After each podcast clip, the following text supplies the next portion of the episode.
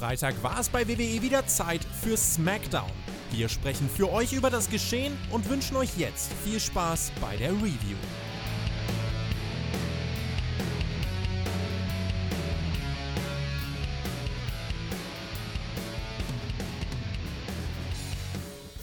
Wir stehen kurz vor einem Wochenende, was möglicherweise das beste Wochenende aller Zeiten werden könnte. Und ja, diese Witze müsst ihr ertragen. Ob SmackDown dafür die perfekte Einstimmung liefern konnte oder ob ihr besser doch gleich auf Patreon unsere Preview hören solltet, um noch etwas mit Niveau zu hören, das erfahrt ihr jetzt. In diesem Sinne, 14. Juni 2020, ihr hört den Spotfight Podcast mit der Review zur letzten SmackDown-Ausgabe vor WWE Backlash am Sonntag und ihr hört eine Kombination die ihr lang nicht mehr hier gehört habt bei WWE-Shows. Björn, der ist jetzt in der Preview dann mit dabei auf Patreon und ihr hört jetzt hier quasi, ja, die Typen zusammen, weil Chris auch in Belgien in dem Kellerfest sitzt, die, ja, kann man sie als Topgeist des Podcast-Kanals bezeichnen. Es wird ja bald das Aufeinandertreffen geben im Traumpodcast Team TJT gegen Team Shaq Heute, ja, werden wir uns mit SmackDown befassen. Zuletzt gehört habt ihr uns bei Raw nach dem Royal Rumble und heute hört ihr uns an diesem wunderschönen Samstag. Bei mir ist Deathmatch-Legende Thumbtack Jack, aka Alexander Bedranowski, Team TJT.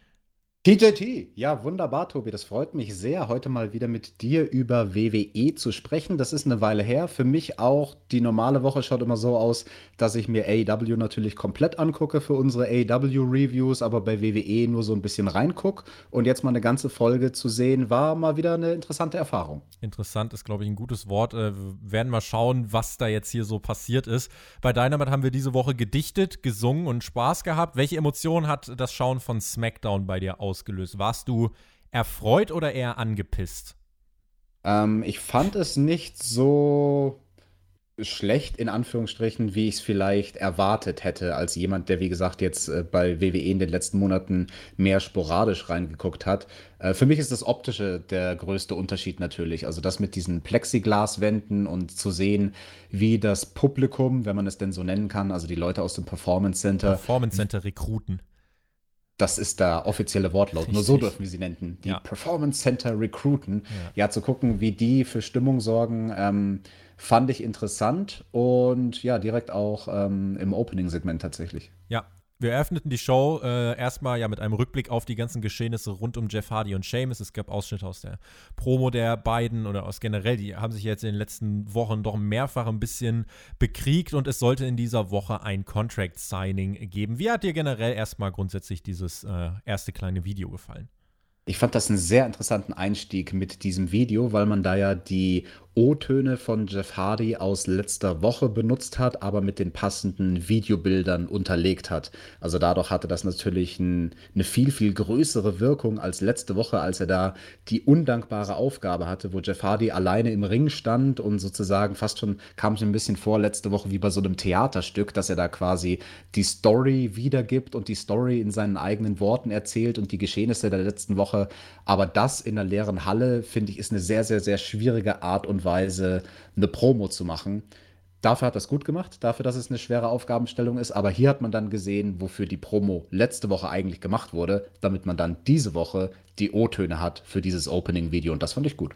Das Contract Signing für das Match der beiden bei WWE, äh, bei WWE Backlash war das erste Segment dieser Show und Seamus kam auch heraus mit einem Mann im weißen Kittel, einem Doktor, der sich ab und zu ein Lächeln nicht verkneifen konnte. Er hatte einen Behälter in der Hand. Hinter dem Doktor folgten noch vier Security Guards mit schwarzen Wänden. Und ähm, auch Jeff Hardy kam dann heraus und Renee Young meinte, Seamus, wozu ist diese ganze Vorrichtung denn jetzt gedacht? Und Seamus sagt, das ist wegen der Diskretion, nicht, dass du dich angegriffen fühlst. Und Renee Young antwortete, angegriffen? Aber von was denn? Und Jeff Hardy intervenierte und meinte, egal was das ist und egal was ich alles durchgemacht habe, ich werde damit nichts zu tun haben, Seamus. Auf deine Tricks falle ich nicht rein.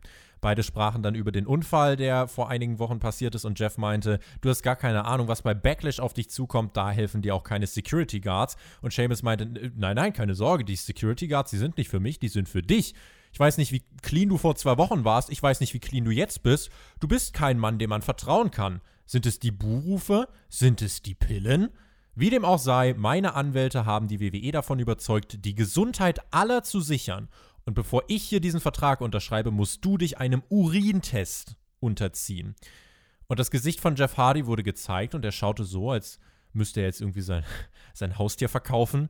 Und Seamus drückte noch so nach, what a junkie. Der Arzt hielt dann nochmal das Glas hoch, wo die Urinprobe rein sollte, so ganz exemplarisch. Und Jeff meinte, ich bin Jeff Hardy, ich bin Alkoholiker, ich habe viel durchgemacht, ich gehe jede Woche zur Therapie und spreche darüber, wie ich Fans, Familie, alle enttäuscht habe, wie ich sie vernachlässigt habe. Aber meine Dämonen sind weiter hungrig. Manchmal reicht es aber, sie mit einem Bastard wie dir zu füttern. Also Jeff Hardy hatte quasi zugegeben, dass er weiter abhängig ist. Und hat dann gesagt, also mache ich deinen Bullshit mit, einfach um meine Finger an dich bekommen zu können. Und Seamus meinte, ja super, eigentlich dauert sowas ja auch 24 Stunden, aber hier bei WWE geht das mit den Urintests viel schneller. Du hast das ja schon oft gemacht, ne? Das hier ist Dr. Kirschbaum. Wird direkt einen Schnelltest durchführen und Hardy meinte, ja, dann los. Doktor ging dann mit Hardy in diese Box. Seamus gab Anweisungen an die Zuschauer, don't do drugs und meinte, come on, fella, we don't have all night. Und dann hatte Dr. Kirschbaum ein Glas. Ich weiß nicht, wie Jeff Hardy in 20 Sekunden gefühlt einen halben Liter rausschiffen kann. Es ist eine Leistung, Alex, aber auf jeden Fall äh, ist ein bisschen übernatürliches Phänomen fast schon. Findest, ja, gut. Findest du nicht?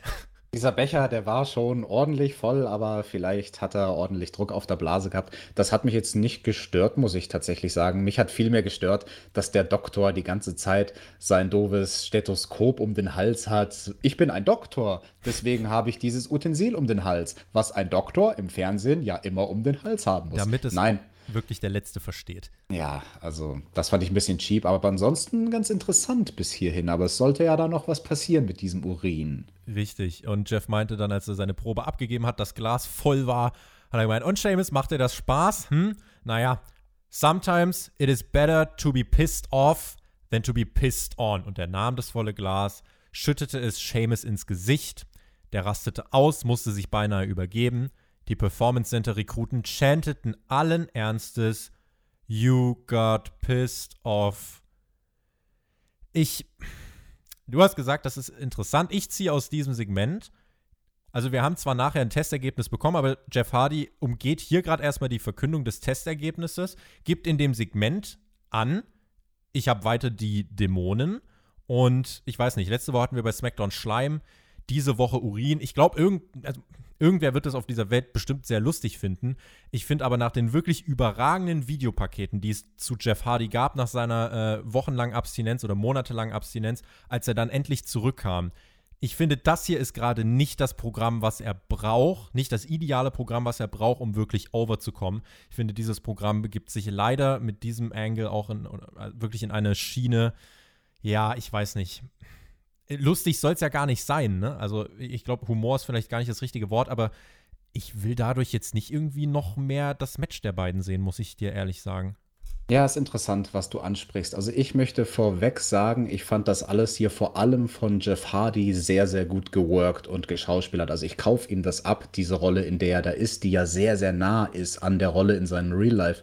Man nimmt seine Real Life Probleme und macht sie zum Teil der Storyline. Und in einem Setting wie diesem hier diese Woche, wo er im Ring einen Gegenspieler hat mit Seamus, da ist das viel dynamischer und deutlich, deutlich besser als wie letzte Woche, wenn er da alleine im Ring steht und zwar eine gute Promo hält, die aber irgendwie in einer leeren Halle awkward ist. Und da fand ich das als Segment, als Art von Segment deutlich geschickter, die Vertragsunterzeichnung.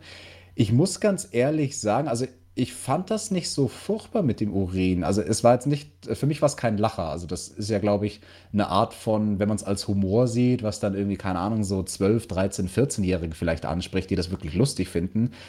Ich habe das gar nicht interpretiert als, es soll zwingend lustig sein, sondern eher quasi, also wortgewandt von Jeff Hardy, beziehungsweise, also nicht nur, weil er dieses Wort spielt, macht, pissed off, pissed on, sondern weil er einfach auf diese äh, Stolper, auf diesen Stolperstein reagiert, den Seamus ihnen in den Weg legt. Seamus will ihn embarrassen, Jeff Hardy bleibt aber die ganze Zeit cool, sagt, ja, whatever, dann mache ich halt diesen Test und kriegt dann quasi seine Rache, indem er ihm den Urin in Anführungsstrichen ins Gesicht schüttet. Fand ich gar nicht so furchtbar. Ich muss ganz ehrlich sagen, was mich am meisten irritiert hat, ist, dass diese Securities, die dahinter Seamus standen, das nicht gesellt haben. Also die haben halt die Anweisung bekommen, ihr müsst die ganze Zeit während diesem Segment äh, schnurstracks gerade dastehen.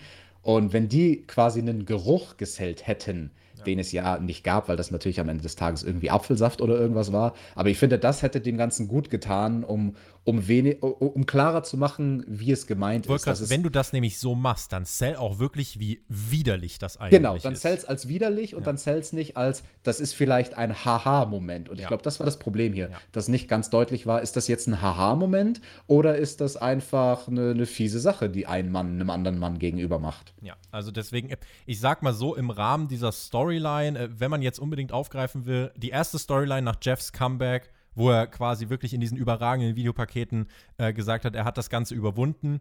Wie es jetzt wieder darum geht, dass das anscheinend nur so halb überwunden hat oder nicht überwunden hat, das direkt zum Gegenstand zu machen. Hm. Ich finde, Seamus hat man seit seinem Comeback äh, schon wieder stark runtergewirtschaftet. Jetzt zu einem Typen als Heel, der seinem Gegner Urinproben entnimmt. Ich weiß nicht, ob das ein glaubwürdiger Top-Contender in einem Pro-Wrestling-Roster ist. Und Jeff Hardy, wie gesagt, im Rahmen dieser Storyline, es ist nahbar, es ist authentisch, wie er es erzählt. Einfach weil auch wirklich der Mensch Jeff Hardy ja wirklich was damit zu tun hat. Aber auch hier bin ich der Meinung, ähm, damit kriegst du ihn nicht so over, wie du ihn wirklich hättest overkriegen können. Und äh, das ist eher so ein, ähm, weiß nicht, so eine, so eine Form von Segment, äh, wie du es gesagt hast. Da weißt du jetzt nicht, sollst du jetzt am Ende lachen, dann könntest du beide nicht ernst nehmen. Soll es widerlich sein, dafür wurde es nicht gut genug gesellt. Also es war, es war so ein Zwischending und hat dadurch ganz schön an Wertigkeit verloren. Es wusste nicht, was es sein wollte. Genau, weder Fisch noch Fleisch. Ich glaube, das trifft's ganz gut. Sagt uns gerne in den Kommentaren, was ihr davon haltet, ob ihr sagt, ja, doch, so ein Urinsegment bei SmackDown ist in Ordnung, oder sagt ihr, nee, äh, das, das gibt's nicht. Nach der Werbung sagt uns der Arzt, dass Jeffs Test übrigens negativ war. Nur bei WWE gehen solche Tests in äh, ein paar Minuten. WWE hat also nebenbei mal noch die Medizin revolutioniert. Hut ab dafür. Und Seamus war im Badezimmer so sauer, dass er Seife kaputt gemacht hat.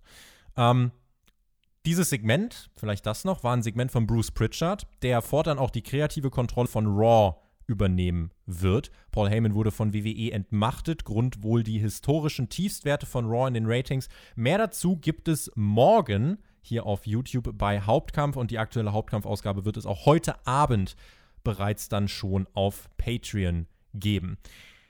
Weiß nicht, äh, ob du noch zu Bruce Pritchard irgendwas sagen möchtest. Äh, wenn du hörst, Bruce Pritchard wird jetzt Paul Heyman ersetzen. Erste Reaktion, yay or nay? Eher so nee. Also bei dem Namen Bruce Pritchard, da bin ich immer eher vorsichtig, was da so kommen mag. Ich habe nie mit dem gearbeitet, aber vom Hören und Sagen, wie andere Leute, die mal bei WWE und WWF waren, über ihn reden, er wird halt von vielen irgendwie als so eine Art Yes-Man bezeichnet und der es ja. halt vor allem Vince McMahon recht machen möchte. Also quasi you're playing to an audience of a one. Du möchtest nur den einen Mann begeistern und dir ist es eigentlich egal, wie sowas beim Publikum ankommt. Und auch sowas wie dieses Urinsegment. Bruce Pritchard weiß, Vince McMahon sitzt dann da hinten und guckt sich das an und sagt, ha, das war so lustig. Er hat ihm mhm. den Urin ins Gesicht geworfen.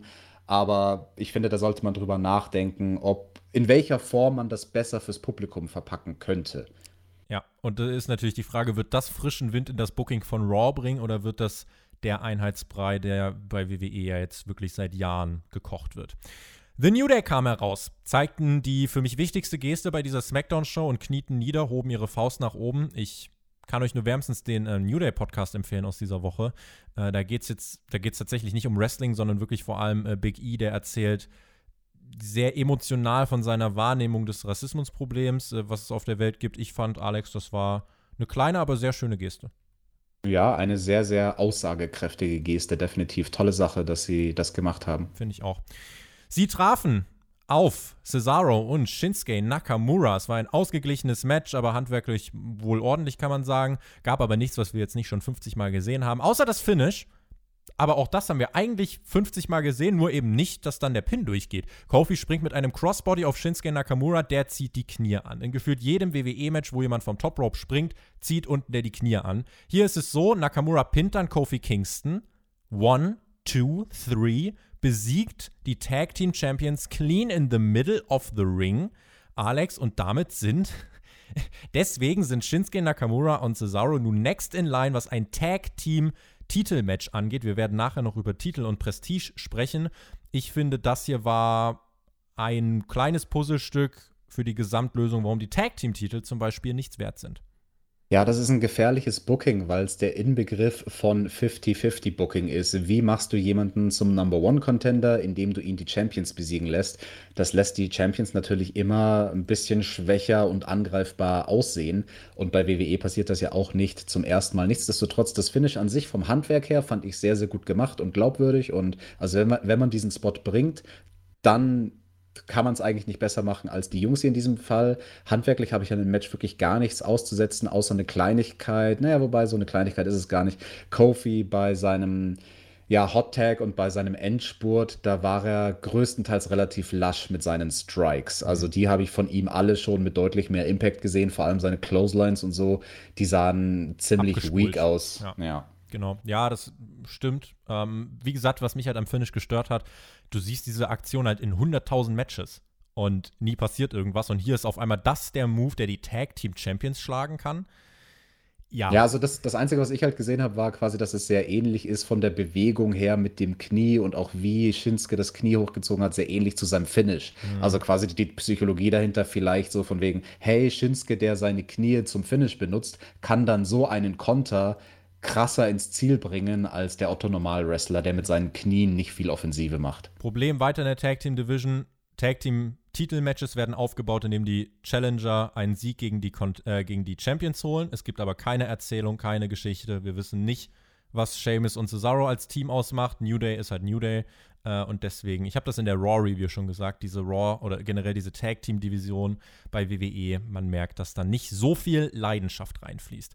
Wir sehen Otis und Tucker backstage, uh, talking about Tag-Teams, Heavy Machinery. Otis hatte eine Augenbinde auf, hörte eine Glocke von Tucker, dann roch er Fleisch und bekam dann einen Kuss, aber nicht von Tucker, sondern von seiner Peach, von Mandy Rose, nahm die Augenbinde ab und sie gab ihm dann seinen Money in the Bank Koffer und noch einen Kussi auf die Lippen. Alex, ich rieche, dass Mandy Rose vielleicht nur geil drauf ist, an der Seite eines World Champions zu stehen und wenn Otis den Cash-In verkackt, könnte sie mad werden und tritt ihm zwischen die Schenkel. Ja, also wenn du das riechst, dann riechst du schon mal deutlich besser als der Otis, weil der hat ja erst gedacht, dass das der Tucky ist, der ihm da einen Schmatze verpasst.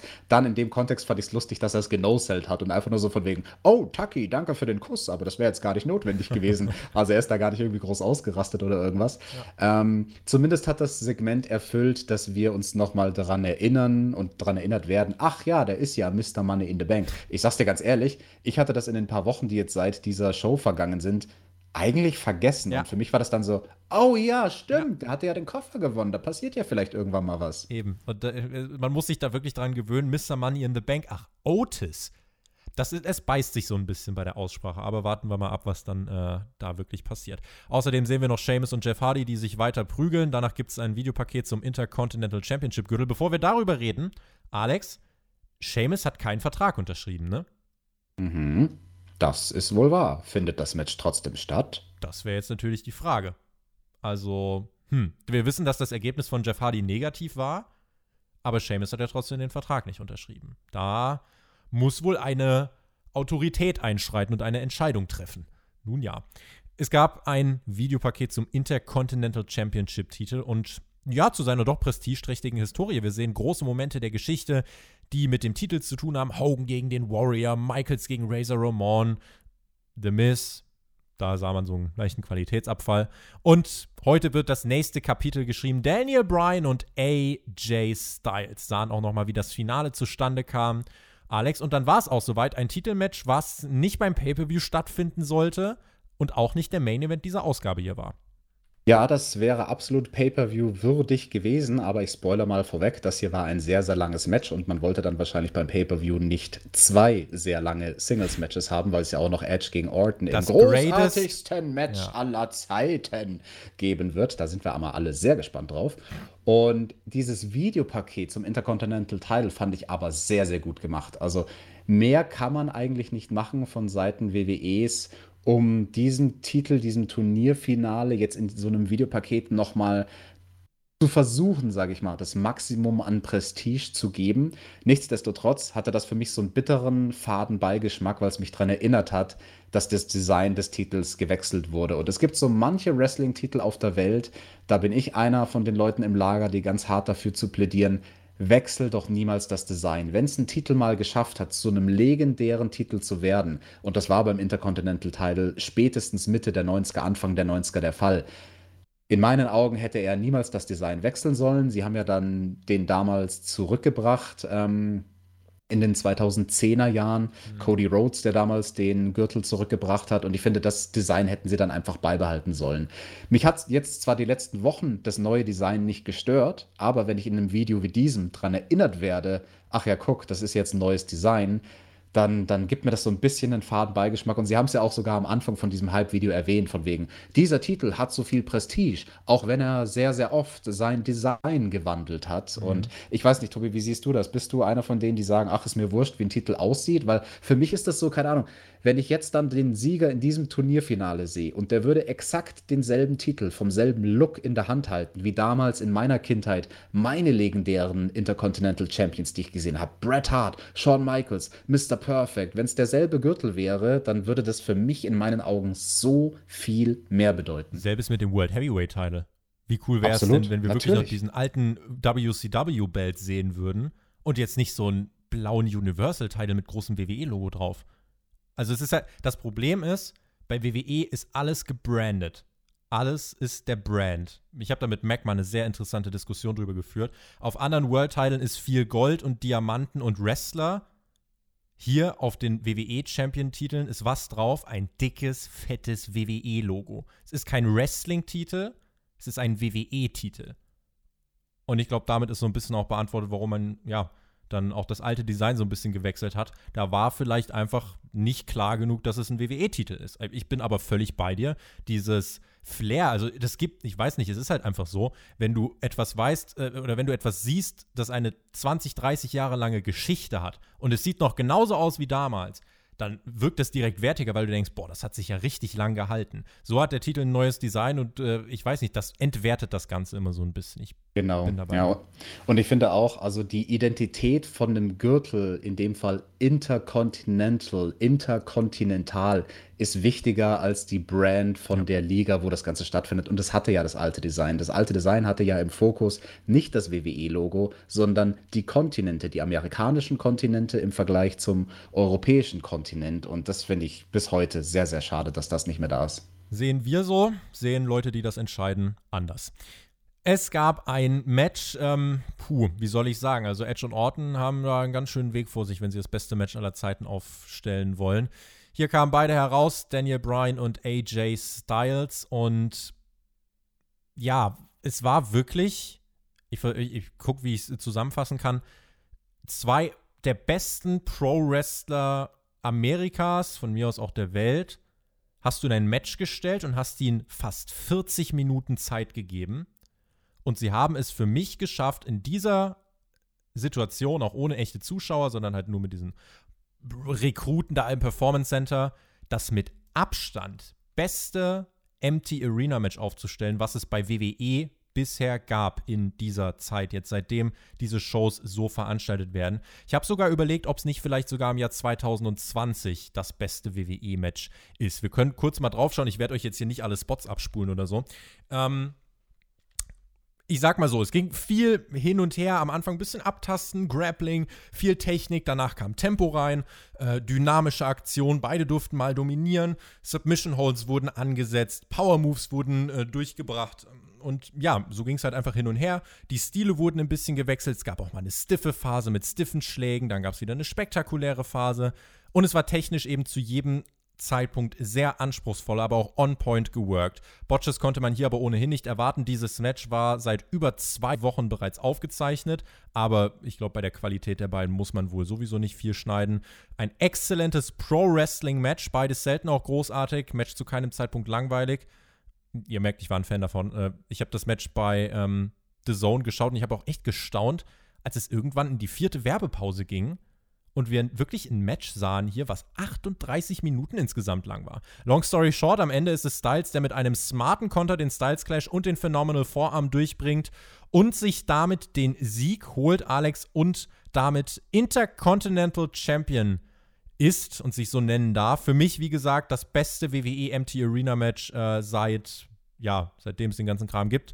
Äh, und das beste SmackDown-TV-Match seit Monaten, vielleicht sogar das technisch beste WWE-Match des Jahres 2020.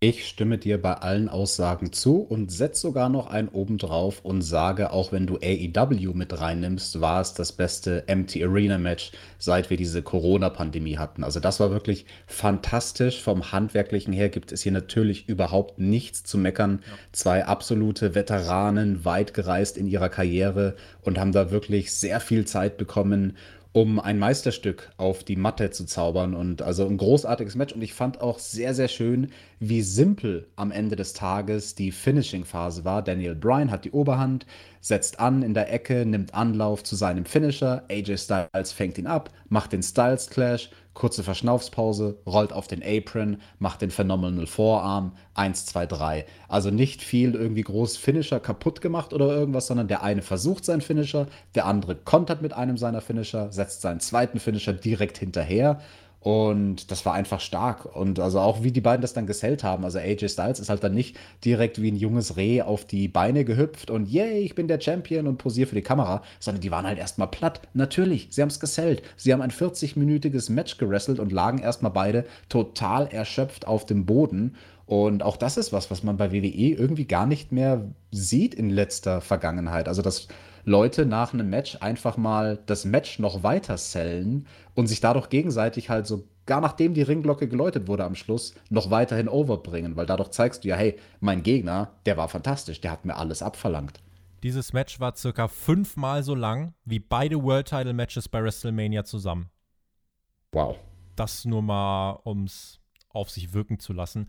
Ähm, ich bin gerade am Überlegen, also es ist definitiv ein Contender für das beste Match jetzt in dieser letzten Zeit. Ich überlege, man müsste sich wirklich mal alle WWE, AEW und was es noch so alles gab, äh, müsste man sich mal aufschreiben äh, und gucken. Ich weiß nicht, das erste, was mir jetzt gerade eingefallen ist, wäre zum Beispiel MJF gegen Jungle Boy. Da fand ich das hier, glaube ich, echt noch ein bisschen besser. Äh, mhm. Äh, beide wirklich exzellent, aber das hier wirklich noch mal, hier ging es halt auch noch um den Titel und so. Ähm, doch, also wirklich, äh, wenn ihr wissen wollt, was ihr von SmackDown schauen sollt, äh, das hier, ohne Frage. Brie Bella hat mich übrigens geworkt. Die hat nämlich vor einigen Tagen ein Bild äh, auf Twitter gepostet, wo man den Intercontinental-Titel mit Daniel Bryans Sideplates gesehen hat. Sie hat das schnell wieder gelöscht und da habe ich gedacht, ah, sie hat das Match gespoilert. Ja, Brie weiß, wie das Internet funktioniert, sagen wir es mal so. Ansonsten AJ Styles, jetzt wissen wir, warum er vor einigen Wochen fest von Raw zu SmackDown gewechselt ist. Ähm, ist okay, ihn als ersten Champion zu bringen. Ähm, ich glaube, mit Styles darf man eine kürzere Regentschaft erwarten, als wenn ein Face diesen Titel gewonnen hat. Ähm, ansonsten, ja, das Ding ist halt, wenn man möchte, dass sich wirklich etwas ändert im Prestige dieses Titels, dann muss halt mehr passieren als nur gute Matches. Hier war es ein Turnier, Fokus auf Wrestling, ein bisschen Storytelling gab es auch innerhalb des Turniers. Und jetzt hast du mit AJ Styles einen Champion, ist eine runde Sache, auf jeden Fall. Aber wenn der Titel weiter an Wert gewinnen soll, brauchst du einen roten Faden an Storytelling, du brauchst, du brauchst konsequente, stringent erzählte Geschichten, nicht Clowns-Geschichten, wie wir sie gerade beim Universal-Teil erleben, sondern wirklich ernste Geschichten, so dass Charaktere diesen Titel prägen. Was haben wir in dem Video gesehen? Wir haben nicht irgendwelche Matches gesehen, wir haben Menschen gesehen, weil die haben diesen Titel geprägt. Und äh, insofern wäre es wirklich wichtig, mit Storytelling irgendwie Emotionen mit diesem Titel zu verknüpfen. Ich möchte mal einen Gedanken in den Raum werfen, weil jetzt, wo du das so sagst, kommt es mir so vor, als ob das vielleicht eine Reaktion ist von WWE auf AEW, die ja jetzt ganz jung die TNT Championship eingeführt haben, einen Titel, der auch von der Person gemacht werden soll, die ihn trägt, mit Cody, der diesen Titel jetzt jede Woche in den Fernsehshows verteidigt, also quasi der klassische Titel für das Arbeitstier und das war ja bei der WWE auch immer in der Vergangenheit, wo er wirklich Prestige hatte, der Titel, da war das der Titel für die Arbeitstiere. Deswegen vielleicht wäre es ein interessanter Approach, AJ Styles in so eine Richtung gehen zu lassen, dass er den Titel sehr, sehr oft verteidigt. Aber im selben Atemzug stimme ich dir zu. Gute Matches, das funktioniert für eine Zeit lang, um den Titel Prestige zu geben, aber früher oder später muss dann auch eine interessante Story für AJ Styles her. Absolut. Die Leute sind jetzt wahrscheinlich schon genervt, weil wir AW mehrfach erwähnt haben. Es tut uns leid, wir müssen da jetzt alle gemeinsam durch. Nach dem Match gab es noch ein kurzes Interview von Rene Young. Hat AJ Styles gefragt, wie fühlt er sich? Er meinte, ich bin der beste Champion, den das WWE-Universum jemals gesehen hat. I am phenomenal. Noch einmal schön die Catchphrase hinterher dreschen, denn wir sind ja bei WWE. Halten wir fest, tolles Pro-Wrestling und schauen mal. Ähm, man muss Alex, finde ich, jetzt kein Hellseher sein, um zu sagen, dass Edge und Orton nicht ansatzweise an dieses Niveau herankommen werden, auch wenn sie ein getaptes Match hatten von letzter Woche Sonntag. Das Match soll circa 30, 40 Minuten lang sein. Man hat aber wahrscheinlich einiges rausgekattet. Ähm, ich werde auch bei Hauptkampf nochmal drüber sprechen, über das Marketing und was das auch für die Performer bedeutet. Aber äh, würdest du mir jetzt zustimmen, also anders gefragt, macht das für einen Performer, schafft das zusätzliche Motivation oder ist denen bewusst, das ist eine Hürde, an der werden wir einfach scheitern und hat das auch einen mentalen Effekt dann? Ich denke in dem Fall definitiv beides. Und ich möchte nur mal so einen Satz sagen, den mir ein sehr, sehr schlauer Veteran backstage mal gesagt hat, nämlich jedes einzelne Wrestling-Match ist potenziell das großartigste Match aller Zeiten, bis die Ringglocke läutet und es anfängt. Ja, das ist Marketing, ne? Es ist halt ähm, die Sache. Aber ich finde es tatsächlich nicht so smart, bei SmackDown so ein Ding hier rauszuhauen. Und dann hast du beim Pay-Per-View Edge gegen Orton. Aber auf der anderen Seite, wenn du die auf einer Card hättest, ne? Dann, äh, ich weiß nicht, wie hoch sind die Chancen? Was sagst du, wie hoch sind die Chancen, dass Edge und Orton ein besseres Match auf die Beine stellen als AJ Styles und Daniel Bryan? Es werden ja auch andere Ansätze sein, ne? Definitiv andere Ansätze. Mal gucken, ob sie in irgendeiner Form das Rad neu erfinden können. Also wenn es darum geht, wie gestaltet man Nearfalls etc. Ich würde sagen, die Chancen 50-50. Es gibt ein mit Fahrstuhlmusik unterlegtes Video mit einem Rückblick auf die Schikanen von The Miz und John Morrison gegenüber Braun Strowman aus den letzten Wochen. Aber alles Taktik, denn das böse Monster sollte äh, noch sauerer gemacht werden, sollte Fehler machen. Das Tag Team als Herausforderer für den World Title bepisste sich vor Lachen, bis Strowman den Van umwarf. Strowman lachte, brüllte das Auto an und ja, heute sahen wir Bra äh, Braun Strowman backstage und no joke, er sprach wirklich so ein bisschen wie der allwissende Erzähler. Hier ist bisher eine Menge passiert bei SmackDown, von Drogentests bis hin zum neuen Intercontinental Champion. Ich habe an dieser Stelle noch darauf gewartet, dass er sagt, ihr fragt euch sicher, wie ich in diese Lage gekommen bin. Das ist eine lange Geschichte. Traumrückblende. Hätte ich mir hier gewünscht, das wäre ganz lustig gewesen. Aber nein, er meinte, es gibt noch ein Main-Event bei dieser Ausgabe. Ich kann übrigens die Windschutzscheibe meines Autos reparieren. Miss und Morrison kann man nach Backlash nicht mehr reparieren, nach dem, was ich denn antun werde. Und Otis, Tucker, ich bin nicht hier, um Spaß zu machen. Ihr habt gesehen, zu was ich fähig bin. Und dann schaut er böse und grummelig Alex. Ja, das war das Segment und ich finde, da hat man den Qualitätsunterschied gemerkt, die Art und Weise, wie Strawman redet. Ich würde ihn in dieser Folge jetzt mal vergleichen mit Jeff Hardy und ich meine, dass man jemanden wie Jeff Hardy dann nicht Wort für Wort ein Skript vorsetzt und selbst wenn, dann kann jemand wie Hardy als wirklich young, langjähriger Veteran das, das gut delivern. Ja. Bei Strowman, da klang das halt einfach alles nach, ich habe jetzt das Skript heruntergelesen. Ja. Dann gab es aber eine Party, dann konnten wir uns nämlich davon erholen. Alexa Bliss und Nikki Cross verloren letzte Woche ihre Tag Team Titel. Die neuen Champions Bailey und Sasha Banks feierten eine Celebration, Alex. Es gab kein Dino. Das, Wir sind äh, hier nicht bei AW, hör auf damit. Was hast du denn AW jetzt gesagt? Das ist ja unerhört. Wie kannst du denn, also. Na, du hast Celebration gesagt. Das Na, gibt's nur dort. Da, jetzt hat er mich. Nun ja, es gab aber hier ganz viele Luftballons und eigentlich nur Luftballons. Keine, keine Geschenke, keine Hit-Me-Up-Mobile. Bei Backlash gibt es ein Triple Threat Match um die Titel. Bailey und Banks gegen die Iconics und gegen Nikki Cross und Alexa Bliss. Bailey griff zum Mikro und meinte, wenn man an der Spitze des Berges ist, so wie ich, dann ist man oft allein, aber ich habe meine beste Freundin Sasha Banks an meiner Seite. Wir sind eure Women's Tag Team Champions. Sasha meinte auch, wir haben es euch doch gesagt, we are the role models. Das haben die selber gesagt, Alex. Diese Titel repräsentieren unsere Freundschaft. Wir haben erst angefangen, äh, das wird noch weitergehen. Zusammen sind wir am stärksten. Und Bailey hat dann ein Gedicht für Sasha Banks geschrieben, aber so, sie durfte es nicht vortragen, weil Alexa Bliss und Nikki Cross herauskamen und Bliss meinte, cool, wenn ihr feiert, aber sobald ihr anfangt, euch Gedichte vorzulesen, ist die Linie überschritten. Und dann sahen wir auch noch die Iconics auf dem großen LED-Bildschirm eingeblendet. Sie meinten vor dem Raw-Logo stehend, wir werden Champions, wir haben vor kurzem Nikki Cross und Alexa Bliss besiegt und wir haben Bailey und Banks äh, den ersten Titelrun der beiden haben wir beendet. Jetzt, wo ihr bei SmackDown seid, Bailey und Banks, macht aber nicht den Fehler und dreht den Rücken zu, zu Bliss und Cross. Da folgte dann auch direkt die Attacke danach. Auf dem Screen die lachenden Iconics, im Ring die feiernde Nikki Cross mit Alexa Bliss und auf der Rampe wie die begossenen Pudel Bailey und Sasha Banks. Auf blöde Gedichte, da gebe ich einen Fick, denn mein Lieblingsteam, das ist Iconic! In dem steht Katie Wick. Hätte ich jetzt gedacht, aber äh, nicht ganz. das war das finale Bild ab für dieses Titelmatch bei Backlash. Ähm, ja, grundsolide kann man es wohl nennen, ne? Ja, solide würde ich auch sagen. Also bei den Ladies, da bin ich die letzten Wochen immer so auf der Schippe, vor allem halt Sascha und Bailey, wenn die ihre Segmente am Mikrofon haben. Ich, ich nehme denen das so schon ab eigentlich, aber das ist genau auf diesem schmalen Grad von, ich habe ein Skript bekommen, aber versuche dem auch so ein bisschen meine eigene Note zu geben und das vielleicht hier und da in meinen eigenen Worten wiederzugeben. Aber äh, also die beiden speziell, finde ich, laufen sehr Gefahr, zu sehr zu wirken, manchmal, als ob sie Schauspielern. Ähm, aber es ist nicht zu schlimm. Also nicht so sehr, weißt du, was ich meine? Nicht so Ja. sehr, dass ich es ankreiden würde. Aber ja, Das ist Teil so, ihres Gimmicks. solide. Ja. Ja. Matt Riddle wird kommende Woche bei SmackDown sein Debüt feiern. Schauen wir mal, was wir dann in drei, vier Monaten über den Call-Up unseres Bros sagen. Wir sehen dann The Miz und John Morrison beim Interview. Sie haben ein neues Musikvideo für Braun Strowman äh, und für Backlash äh, vorbereitet, wenn sie Champion werden. Aber das wurde unterbrochen vom Entrance von Braun Strowman. Der stapfte zum Ring. Und wir sahen unseren Main Event: Six-Man-Tag-Team-Match. Braun Strowman und Heavy Machinery trafen auf Dolph Ziggler, John Morrison und The Miz. Pride-Halstuch von Dolph Ziggler. Ehre wem Ehre gebührt. Auch hier gibt es von mir ähm, den netten Hinweis. Schöne Geste. Die Faces dominierten zunächst. Wir sahen dann plötzlich Backstage äh, Mandy Rose, wie sie von King Corbin angemacht worden ist. Otis sprintete Backstage.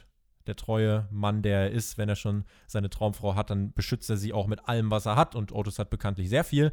Im Match wurde dann Strowman ausgeschaltet und Tucker bearbeitet. Heat-Phase, bis dann Otis zurückkam. Er hat Corbin erfolgreich zerfrühstückt. Mandy Rose stand am Ring. Otis war Teil des Matches. Gab auch direkt den Hottag für ihn. Er räumte auf. Strowman zermatschte das komplette Gegnerteam allein außerhalb des Rings. Caterpillar von Otis gegen Ziggler und das war dann der Sieg in diesem Main Event, der elf Minuten dauerte. Ähm, ja, Alex. Ja, war halt ein Six-Man-Tag-Team-Match, aber ich muss sagen, rein vom Visuellen fand ich es interessant, weil dieses Setup der Halle, die man da jetzt aktuell im Performance Center hat und auch wo die Hauptkamera steht, die zeigt ja jetzt auf die Rampe, was ja normalerweise bei Shows mit echtem Publikum nicht der Fall ist. Das wird eine Und Umgewöhnung, sag ich dir. Wieder. Ich finde, ja, absolut. Und ich finde aber in dem Fall hier, weil man dann Mandy so prominent positioniert hat am Ende der Rampe, das hat sie quasi von der Positionierung wirken lassen. Also das war immer so irgendwie dieses im Hintergrund schlummernde Ding, weißt du, was ich meine, mit der Ja. Storyline von Mandy und Otis, weil man sie halt auch wirklich immer im Bild hatte, wenn man einen Shot aus der Hauptkamera hatte, zumindest ab dem Moment, wo sie dann im Match sozusagen drin war. Ähm, ja, war ein okayes Match, also ja, nicht mehr, nicht weniger. Ja, war halt ein TV-Main-Event, der halt elf Minuten ging. Und ja, wäre das Universal Title Match ernst zu nehmen, würde ich jetzt hier auch wirklich nochmal loben, dass man nicht den Fehler gemacht hat, äh, den Contender, beziehungsweise in diesem Fall die Contender zu pinnen, sondern man hat ja Dolph Ziggler den Pin fressen lassen. Ja, und mit feiernden Faces ging dann die Show off Air. Das war die Go-Home-Show vor dem Pay-Per-View Backlash, Alex. Wie hat dir diese Show insgesamt gefallen für, ja, für den finalen Hype, was den Pay-Per-View anging? Ja, also würde man es als normale Show betrachten, jetzt unabhängig davon, ob als nächstes direkt am Wochenende ein Pay-Per-View stattfindet, würde ich sagen, grundsolide. Es gab einige Sachen, die waren sogar ziemlich cool. Also allen voran natürlich dieses 40-Minuten-Match, aber auch das Opening-Segment, das fand ich unterm Strich ähm, gut. Der Rest davon war nichts wirklich schlecht, alles war solide, aber eben wie du sagst, der Faktor, wir versuchen hier einen Pay-Per-View zu verkaufen und das hätte man dann, denke ich, doch noch irgendwie, da hätte man mehr rausholen können und die Leute noch heißer machen können auf bestimmte Paarungen. Vor allem finde ich, hat es halt nicht so gut gelungen bei diesem, oder ist es nicht so gut gelungen bei diesem Match mit Strowman gegen Miss und Morrison. Das, das sehe ich irgendwie halt als Comedy-Wegwerf-Match mit vorher feststehendem Ausgang. Ist halt das World Title Match.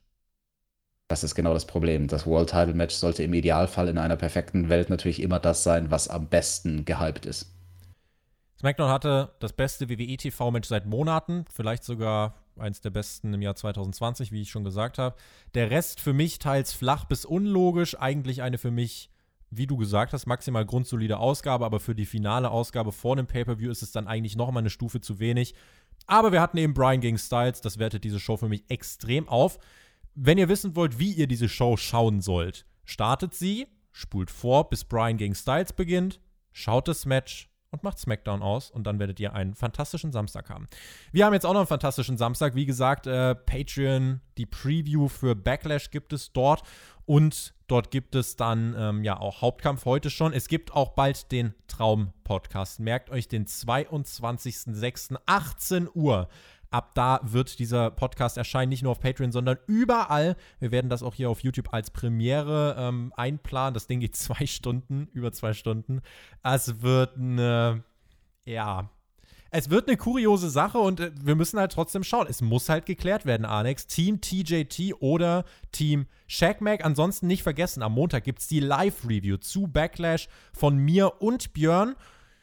Ja, und dann gucken wir mal, ob wir am Montag über das beste Wrestling-Match aller Zeiten sprechen. Wir bringen euch auf jeden Fall mit unserem Content hier problemlos bis zum Pay-Per-View. In diesem Sinne, vielen lieben Dank fürs Zuhören. Genießt Wrestling. Macht's gut. Auf Wiedersehen. Tschüss. Und ja, Tobi, du hast den Traum-Podcast am 22. Juni angesprochen. Für eines der beiden Teams wird das zum Albtraum werden. Ich hoffe ja mal nicht und ich denke eigentlich auch nicht, dass das der Albtraum wird für TJT. Also wir werden uns da hoffentlich schon durchsetzen gegen Shaq Mac. Und ansonsten euch vielen Dank fürs Zuhören. Habt viel Spaß bei Backlash. Da werde ich auch mit sehr, sehr großem Interesse zuschauen und ja vor allem gucken, wird es denn wirklich das großartigste Wrestling-Match aller Zeiten? Ja oder nein? Wir werden es herausfinden am Ende von diesem Wochenende und damit euch noch einen schönen Tag oder eine schöne gute Nacht.